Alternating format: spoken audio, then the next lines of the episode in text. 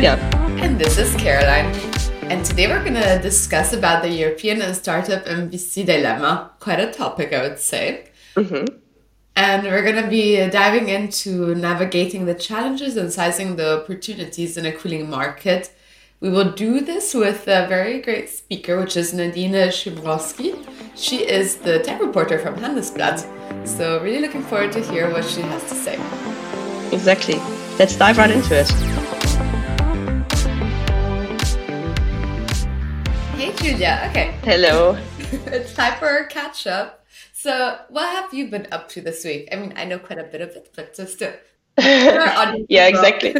I mean, you can you can hear it from my voice. It's like uh, you know, it's the consequence of us going out on Friday. No, it's actually I'm I'm kidding. It's actually um, the fact that I got sick because the week was so full, fully packed. So starting with traveling to North Rhine-Westphalia by car all the way from Berlin uh, to a client event. Then the day after, I traveled all the way to Frankfurt, so to the south of Germany almost, um, to be a p- panel speaker at the FireSys conference, which was really greatly organized. I really enjoyed that one, made really great connections. And then Wednesday, I drove all the way back to Berlin. And on Thursday, we were supposed to go together to the Sifted conference, right? But then we decided we were too tired, and instead we just went out. Uh, so that was that was a good one. And on the consequence of all of that, I got sick. So that was my week. Oh my god, no, honestly, like I feel you. It was such such a week, but you you like you powered through. Like it's incredible.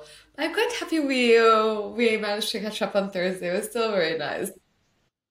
It was really nice. It was really really nice. It was good. The weather is really good now in Berlin as well. Uh, which is just even more of a shame that I'm now sick. But you know, uh, I think it was long overdue. I just pushed it too hard, I guess. And then plus the second thing is really why I also was a bit like under time pressure was the, the launch of Juniversity, um, which is kind of the online academy for next generation investor relations and public relations. And I'm super, super proud of it. I honestly, it took me six months. Yeah, it took me six months to, to work on that. And I never really saw that project being finished because there were so many little parts like to be done. And it's really my mission with that to reach more companies, to level my time because I always used to give like one-on-one workshops, for example. So now I have a platform that I can really reach more companies in a very affordable way and really try to bring them on the path of next generation investor relations. So yeah, I mean, you have you guys have to look at it. Like I saw some screenshots and snippets, and then look more to it. But it looks like such a cool project and product that Julia has created. Very very excited for her. Yeah, thank you so much. No, and also for everyone who's listening, there's a code called StreetReads10, everything in um, capital letters, StreetReads10 for 10% off your purchase until the 1st of July. But now let's move to you, Caroline. How about you? How was your week? Uh, it was busy. I, I mean, I, I did not travel out of Berlin, but to be honest, there were so many events happening this week. There was when you mm-hmm. mentioned like Startup Summit, and then uh, Deutsche Börse was doing another one on Tuesday, and then there's a Sifted on Thursday. There was even an ICOS event that which you didn't manage to go to. and so, no, to be honest, I like I realized like when you have to like balance both your job and like wanting to go to these events and like hearing what's being said and being part of the network, it's really hard to cut the balance. Yeah. I, I personally didn't manage to get to any of those events. Yeah, absolutely. And, then, yeah. and also they're all coming together now, right? They're like it's weather's good. I feel like all the events are happening now. I like I, get it. I, I, I totally understand, but I don't know. I, when they start at like four or five or the last entire day, I'm like, so. but I mean, that was still cool. So I'll still try to fit some more events in before the season is over. And in the meantime, I've been diving into my new ESG projects. Like one of them is the materiality assessment, which I think is super cool, but it's really complex because uh, you mm. want mm. for it to be closer to the new regulations that are going to be put in place for 2024. So I'm talking to a lot of people, like reconnecting with uh, other colleagues in the ESG space, which which also makes it fun, but it's going to be a challenging one. Happy to speak more about it in the future. Yeah, maybe also on the podcast, right? Yeah, you can lever your knowledge on that. cool. Let's dive into the um, catch up now with uh, Nadine. Perfect. So this is a quick ad break, and of course we do thank all of our sponsors for supporting our podcast. But today we want to introduce you specifically to FireSys, um, and all of the details on how to reach them you can find in the show notes.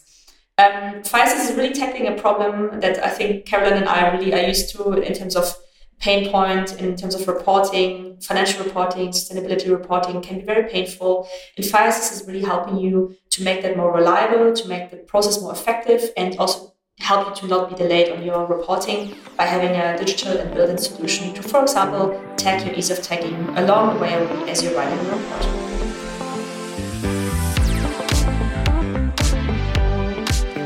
So today we have Nadine Schimroszik um, on Street Tweets. We're super excited to have you here with us today. Um, just for a brief introduction, so Nadine is a tech journalist at a German newspaper um, called Handelsblatt, which is one of the major German newspapers, uh, specifically focusing on business content. And she is specifically writing about tech trends such as artificial intelligence, for example, uh, but also covers early and late stage startup news. Uh, recently, I just checked out a few of your latest articles on, on Finn, Personio, and many others. Um, you also cover specifically topics such as funding rounds and general chatter um, around the investor world, VCs, um, also VC funding rounds, for example. So, super, super interesting topics that I regularly read and enjoy. And it's such a pleasure to have you with us today on the show. And of course, all of these topics are really paying into the topics that we're covering here at Street Reads. And as we really do like to get also the journalist perspective on and not always investors and startups, um, you are the perfect guest for us today. So, so thank you for joining us and welcome to the show. Yeah, thanks for having me. I'm really looking forward to our talk. Perfect. So, the topic of today will be European startup and VC investment dilemma, navigating challenges and sizing opportunities in a cooling market. So, that's quite a quite an intro. And um, uh, we actually took inspiration from one of your recent articles. So, maybe before we get started into the topic, give our audience a brief introduction about yourself and uh, how you fit into that topic, essentially, into the tech topic. um, well, uh, as you already said, uh, I'm Nadine Schimroszik, working for Handelsblatt, and yeah, well, I'm I'm a journalist. I used to work for Reuters uh, quite quite a few years, and um, since September, I'm with uh, Handelsblatt. Um, that uh, well, I enjoy very much um, working there. Uh, so yeah, what um, what we're going to cover today? Um, it's the financing crunch, um, something um, that is um, weighing on the industry, I would say, um, uh, on the investor side and on the startup side. And that's um, something uh, we're not used to anymore because, well, during COVID, um, we had all these huge, huge financing rounds and um, many new investors coming into the market. And that's, uh, well, over at the moment. And um, now the startups and the VC uh, and, and some of the VCs have to just um, find a new, um, new way to cope with the new situation. So yeah, that's that's what we are seeing at the moment. Hi Nadine. Well, it's such a pleasure to have you on as well. Like also from my side. Uh, maybe I'll take the opportunity to jump into the first topic. Uh, exactly, like the funding. I know that you recently published an article on Handelsblatt about the reduced investment levels in the European startups and funds. Uh, if we dive a bit even further, uh, with the fund perspective, how do you feel that the investment volume in European startups changed in the first quarter compared compared to the previous year? And what do you think were the factors that contributed to this shift? I've just uh, looked up uh, a few new numbers, especially for April, and it's um, it's it's down way more. Um, so um, let me just uh, check the numbers. So I've just um, found out that in April, the global funding reached $21 billion, and that's down 56% um, in a year over year comparison. So, quite significantly. I mean, that's worldwide, but um, the numbers are um, almost uh, always comparable, um, or like uh, they're, they're uh, almost the same in Europe and in Germany. So, um, well, what are the reasons for that? Um, that's quite a, a, bunch uh, of reasons there. Uh, I mean, we have the um, the rate rate hikes, uh, the interest rate hikes that um, are weighing on the industry. We have um, inflationary pressure and uh, the whole the overall um, economy um, is um, well uh, not growing or not growing as much as it used to be. So um, these are points um, that uh, go into the um, equation, and um, just investors are more subdued, not willing to invest in startups where they don't see that they are going to make a profit uh, anytime soon. So startups have to change their business models. They're looking um, to um, yeah um, to, to, lower their costs, and that's what we all see. I mean, um, people or startups um, lay off um, people. they they look how to make a profit sooner um, because well they have to um, extend their runway to just um, yeah see um, when they because they can't be sure to to to raise uh, money soon. There are still some rounds but it's the deal sizes are, um, came down and um, so yeah it's it's just complicated. And that's uh, the whole the whole uh, situation at the moment to sum it up. Yeah I would say. Yeah, that's also what I mean, even from an outside perspective, right? Um, that's also what we know that I feel like last year we saw like constantly on on the news like this company raised, this company raised, and now it's like much, much, much less. Probably also a bit more healthy in that environment. But one reason that you mentioned is that actually um, investors are a bit more holding back, right? And having that they have the dry powder, but they keep holding it back. So what challenge do you see actually for venture capitalists um, in raising money themselves, like from their investors? Uh, and how is that playing into that problematic um, that startups are facing? Well, um, they have problems as well. Um, they are especially the smaller VCs, um, they have problems raising money, and um, therefore they just um, try to protect their portfolio companies.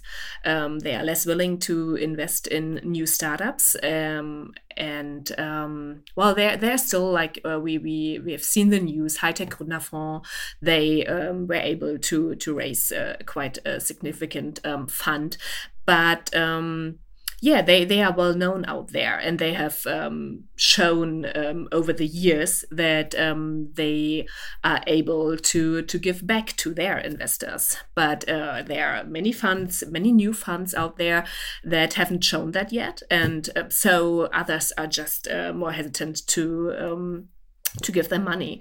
And it's something we are uh, we're just at at the beginning of this uh, process i would say. There are still funds that still have dry powder that um, they can give. So we are seeing a few seed rounds. They we're seeing um, funding rounds um, at uh, for early stage startups. But I have the feeling that um, this will come or this could come down um, over the next months uh, because, uh, yeah, well, um, these, um, especially the, the smaller funds, uh, will have problems, um, uh, yeah, raising raising new new funds from their investors. Because well um, yeah actually uh, something we haven't uh, or i haven't mentioned yet um, because of the um, higher interest rates uh, it's just um, also very profitable to invest um, in in other um, like um, in other parts and not only in in startups in in, in VCs. So uh, other, yeah, other assets, right? It's like more risky and other hmm? assets, hmm? right? Like fixed income, equities, and so on. Other assets, yeah, stuff like that. Yeah. Yeah, super interesting. Very valid points. Um, it's also what we heard kind of from the investor point of view, and also what we see on the startup point of view. Um, so we touched upon that actually first time funds are struggling to raise money because they don't have the traction yet, they don't have the the proof of concept yet, essentially. Um, but larger funds, you mentioned High Tech Fund, for example, um, might be a bit more successful in doing so still. Um, what have you seen? What are good examples of funds that have raised, and why do you think they were successful? Maybe you can give a few examples that you heard or people that you spoke to. I also saw that HV Capital raised again recently, right? So maybe you can give a few. Yeah. Yeah, um, well, I don't know if there are so many uh, more out there. Um, HV Capital, um, High Tech Gründerfonds, and now I just um, don't have any any more names um, there yet. But um, well, what what I know from uh, talking to them is that they um, oh um, Speedinvest um, they they had a, a fund last year, so a new fund. Um, well, um, all of the um, investors. I was um, talking to, uh, all of them, they were um, telling me that they um, had more uh, more trouble that they needed more time um, to to to to raise the money they they raised at the end and that they all had uh, these troubling um, situations where they were in talks and uh, the the investor um, of the L, the LP uh, almost said yeah I'm going to do that. I'm going to give you um, this um, amount of money. And then it was uh, less or only the half or at the very latest um, point they said, "Oh, I'm not going to do that um, because, well, I I can't. I don't have the money myself. We are struggling as well, um, or I'm just going to invest uh, in another asset um, and not in a VC."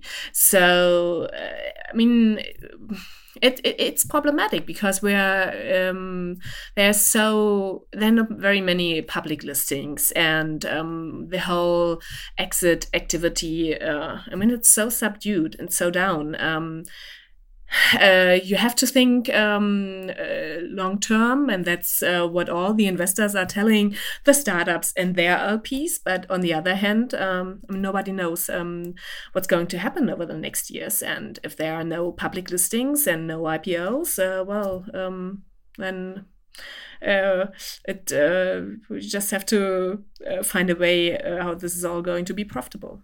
Yeah, I mean, it's this amount of uncertainty in the market. It's, uh, I mean, it's something that I personally hadn't seen yet.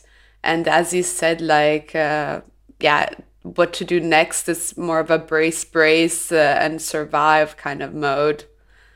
But I mean, back coming back to what you just brought up, the exit opportunities for startups. Um, yeah, as you said, we're not seeing many exits. We're not seeing any IPOs, if, if any, barely just a few this year with very reliable and uh, very well known names. Um, how do you think this is going to continue evolving in Europe? I mean, you said that you don't see this happening, but then what what do you expect the companies will do? Just keep aiming for profitability, come back to other kind of uh, funds, other types of uh, of products uh, to raise uh, to raise money. Uh, how will investors gain from this opportunity? What's what's your take on this? Well, um, but overall, I'm I'm I'm quite optimistic myself. Uh, I'm, I would uh, say I'm a I'm an optimist. So um, there are uh, some some points um, out there that uh, that are still good, and um, I would say just just looking at AI and what's going on there, and that there are AI startups or AI related startups that are able to um, to raise money, like OpenAI. I mean, look at that. Um, so there's still so much movement in the market, and uh, technology is um, is evolving, um, and um, there are startups um, showing uh, showing that themselves. So yeah, there there will um, there's a lot of stuff uh, happening. So it's really interesting being in the market. And there are startups that are doing um, quite well. I mean, we have seen WeFox they they raised uh, new money um, despite all all the difficulties. It was, I guess, less than they originally planned to raise, but um, still, um, it's a new round and they gained new investors. So um, there are um, many positive uh, things going on. Uh, so just uh, let's say um, there's yeah there's that and um, i just uh, recently uh, wrote an article about climate tech and um, so there were many climate tech startups um, that uh, raised um, money over the last years um, and uh, over next uh, over over last year. And uh, so yeah there's still still stuff going on. Um, so that's that's good. So now now i'm lost a bit about the whole question but well so At least, hopefully, I answered well uh, a part of the question. We, we take Yes, from this that you're an optimist. Yeah. We take from We, we love that. we love an optimist. Actually, we interviewed someone earlier this week for the second episode who was also who also said he's an optimist. So I think we're attracting always the right people. yeah, that's um, yeah. Um, Sounds good. yeah, it seems like really, I mean, what you're saying, right? It's it's either the right business models or the right founder stories that still are able to access capital markets. Um, and maybe it's also, you know, good that not everyone has access anymore to capital to to the capital. You know, it's it's a much more profound story you need to have to to raise money. I guess. Absolutely. Um, um, yeah, there, there are people uh, out there really um, saying, okay, that's it's quite a, a good development uh, on on one side because um, it's it's it's more healthy and um, just that you really have uh, to, that you need proof of concept and that you uh, need a, a good business model that somehow is able to show that there's uh, traction and uh, revenue and um, yeah at the end maybe a, a profit uh, even. So yeah that uh, I would say for investors and the whole industry, um, it's good.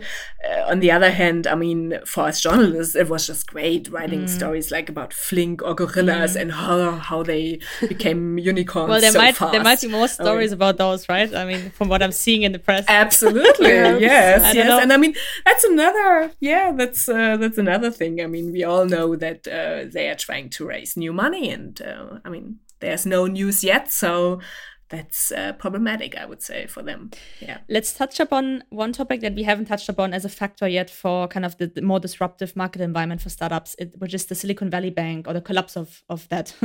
um, there also have been some other banks that have been kind of in the trenches, but how would you assess the impact that this had on specifically the German or European startup scene? I think I remember correctly that there was an article where you interviewed a couple of CFOs and founders and how they dealt with that and what they did a few hours after that happened. So maybe you can give us a bit of background on that. Yeah. Um, well, um, that's already a, a few uh, weeks back. So um, at the end, I would say it worked out pretty well for Europe and for Germany because we didn't rely so much on um, on the services of uh, Silicon Valley Bank, and um, uh, so there weren't so many uh, effects of uh, the collapse, um, and um, everyone is quite quite. Uh, relieved that uh, that didn't happen.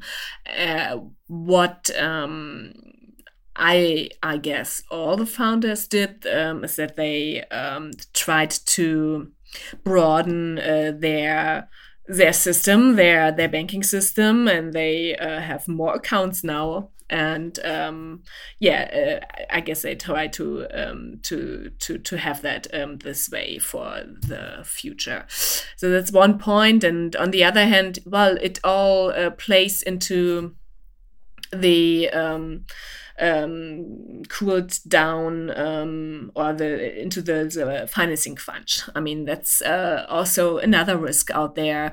People are more hesitant. They know um, there uh, might be some uh, banking risks or some fa- um, some more failing banks out there, and that's just um, uh, another another problem. Besides um, all the other problems uh, that uh, we already that they are already facing. Yeah. I would i would say it's um it's not the um, yeah it's it's not the huge um dilemma um some of us feared uh, a few weeks back but still it's something that uh, went went wrong this year. So yeah. And uh, other well I was uh, I remember talking to a founder who said, "Well, it was just looking like it's um, uh, going to be a bit better, um, and then Silicon Valley Bank happened. So that was another thing Mhm. where we, we had to face and we had to manage. So yeah, just They they keep on coming, as they say. but I mean, yes, positive positive side, positive sides. Um, if I okay, so there is one uh part, one point that you raised earlier that I'm super interested in. Uh, I mean, you mentioned both climate tech, but also AI It's like trends that we're seeing growing in the coming like year, like kind of like big investments, big words coming up. Um, what do like from your from I mean, you, you have so much um, take on this. You speak to so many people. What do you think are going to be the driving factors for these two fields? I mean, what's going to make uh, the next big unicorn in those? we want the new story. Um, oh, oh my god! Oh my god! Um, you'll find them in Handelsblatt um, For sure. over the next months. Yes. keep keep keep reading. Will do. um, yeah, well, well, climate tech. Um, uh, we just um, yeah, well, I think we we we have a few really really great startups in in Germany, like Enpal. Um, it's already a, a unicorn, but it, it just keeps on uh, growing. Uh, just just just great, yeah. Um, and then we have Sunfire in in Dresden that are doing very well. Um, Solar as well. So uh, th- these are the ones uh, probably all, all of us have already heard about. But um, there are these smaller um, ideas, smaller startups um, that I really uh, dig, um, and I find that they have so many interesting ideas. So like all these uh, carbon one and and us, uh, all the others out there. That that's um, that's one point where I'm very hopeful that we're going to see um, new startups coming up um, and and um, others uh, that just uh, keep on growing, which would be just great because it's something uh, that well we have to solve the climate crisis, and it's just great that um, there are startups out there being innovative and finding new ways um, to to hopefully um, solve this crisis. On the other hand, I, uh, AI, I mean, that's um, just um, not only a buzzword. Uh, it's it's happening. I've just um, seen that there are also uh, huger AI-related startups in the US that are planning um, to go public Oh, really? via SPAC, Oh, um, which just means that they, yeah, yeah, like um, let me look up. Um, uh, ones I haven't heard before, but uh, heard of before, but they are named like iLearning engines, um, Airship AI, that's a developer of AI-driven video management Okay, platforms. Or just one platform, I guess. Um, so uh, that means that um, money is flowing back into the systems, uh, into the system that a new um, new startups are popping up, and that's just um, well, we are at the basic, very basic uh, beginning of this um, whole uh, new AI-related um, startup field. So, yeah, uh, something to be optimistic about, and um, there there will be money for that because um, it's just um, it's just the way it is. Uh, when there's a trend, uh, there will be investors. Very true. Very true. We do want to um, close with two uh, last questions, in fact. So we always try to give our audience uh, a little bit back uh, from our guests, some really practical advice and insights. Um, so the first one will be my question, uh, which will be obviously all the startups want to be in Handelsblatt. And as I'm myself a PR advisor, you know, even it's not always that easy, right? So sometimes you also rejected me already, Nadine. but what is I can't remember. Very- indirectly, very politely. No, but um, so what what tips would you give to startups that do want to be published in Handelsblatt or any other ven- uh, other any media outlet? How to approach a journalist? How to Yeah. how to pitch your story right? Um, well, find find the news, and um, yeah, that's uh, very complicated and very easy. So uh, yeah, we, we are not interested in pre-seed or seed rounds because there are so many startups um, out there. So we, we, we just can't manage to to write about them. But um, if you have a story uh, a story to tell, um, and if it's um, something um, maybe uh, other readers haven't heard about yet, and it's if it's interesting, we we definitely try to cover, and maybe maybe ne- not next week, but um, overall we have these trend stories, and if it's just uh, interesting, then call us or better not send us mails, and um, Do you want to give your mobile So, number here um, for everyone who's listening? yeah, psst, psst, psst. it's so busy already. yeah. But that's my tip. I, I uh, yeah, uh, I, I personally really try to uh, answer all the mails, uh, which is uh, a struggle. Um, I have to admit, but um, yeah, I really try to uh, to be in touch with startups and investors, and um, yeah, just being available. Uh, but on the other hand, I mean, we are journalists, and uh, there are some um, facts or some um, yeah, we, we just have to uh, stay neutral and just um, have to look um, what's what's really uh, have to look for the really interesting stories. Hmm.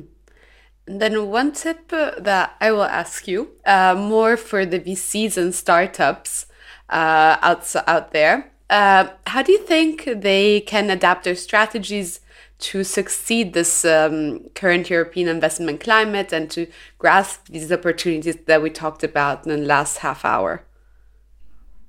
Um, investors or startups or both? Both. Like... can we do um, both? Okay, yeah. Hopefully, I can answer this. Um, I just um, have the feeling that um, already putting yourself out there um, and um, managing um, this whole crisis. We, we, everyone, like startups and investors, are gaining so much more knowledge. Um, we, it's, it's just um, a more competitive environment than uh, maybe during the Corona crisis.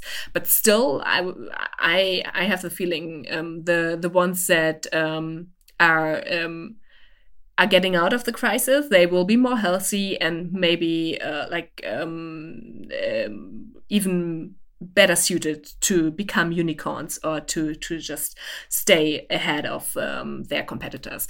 So yeah, just look at uh, Airbnb or uh, Uber, all these startups that um, were founded um, during uh, during a crisis. Uh, they they somehow um, uh, found a way to succeed. So hopefully there will be um, many startups um, doing the same um, uh, that well founded maybe last year, this year. So yeah, I'm I'm just I'm just really really um, interested in uh, in what's um, what's coming out of this crisis. Absolutely, there's as you said, there's so much learning that can drive to a better place than you were one year before in reality. Yeah. Yeah. Ah, okay. so we have actually come to the end of our half hour.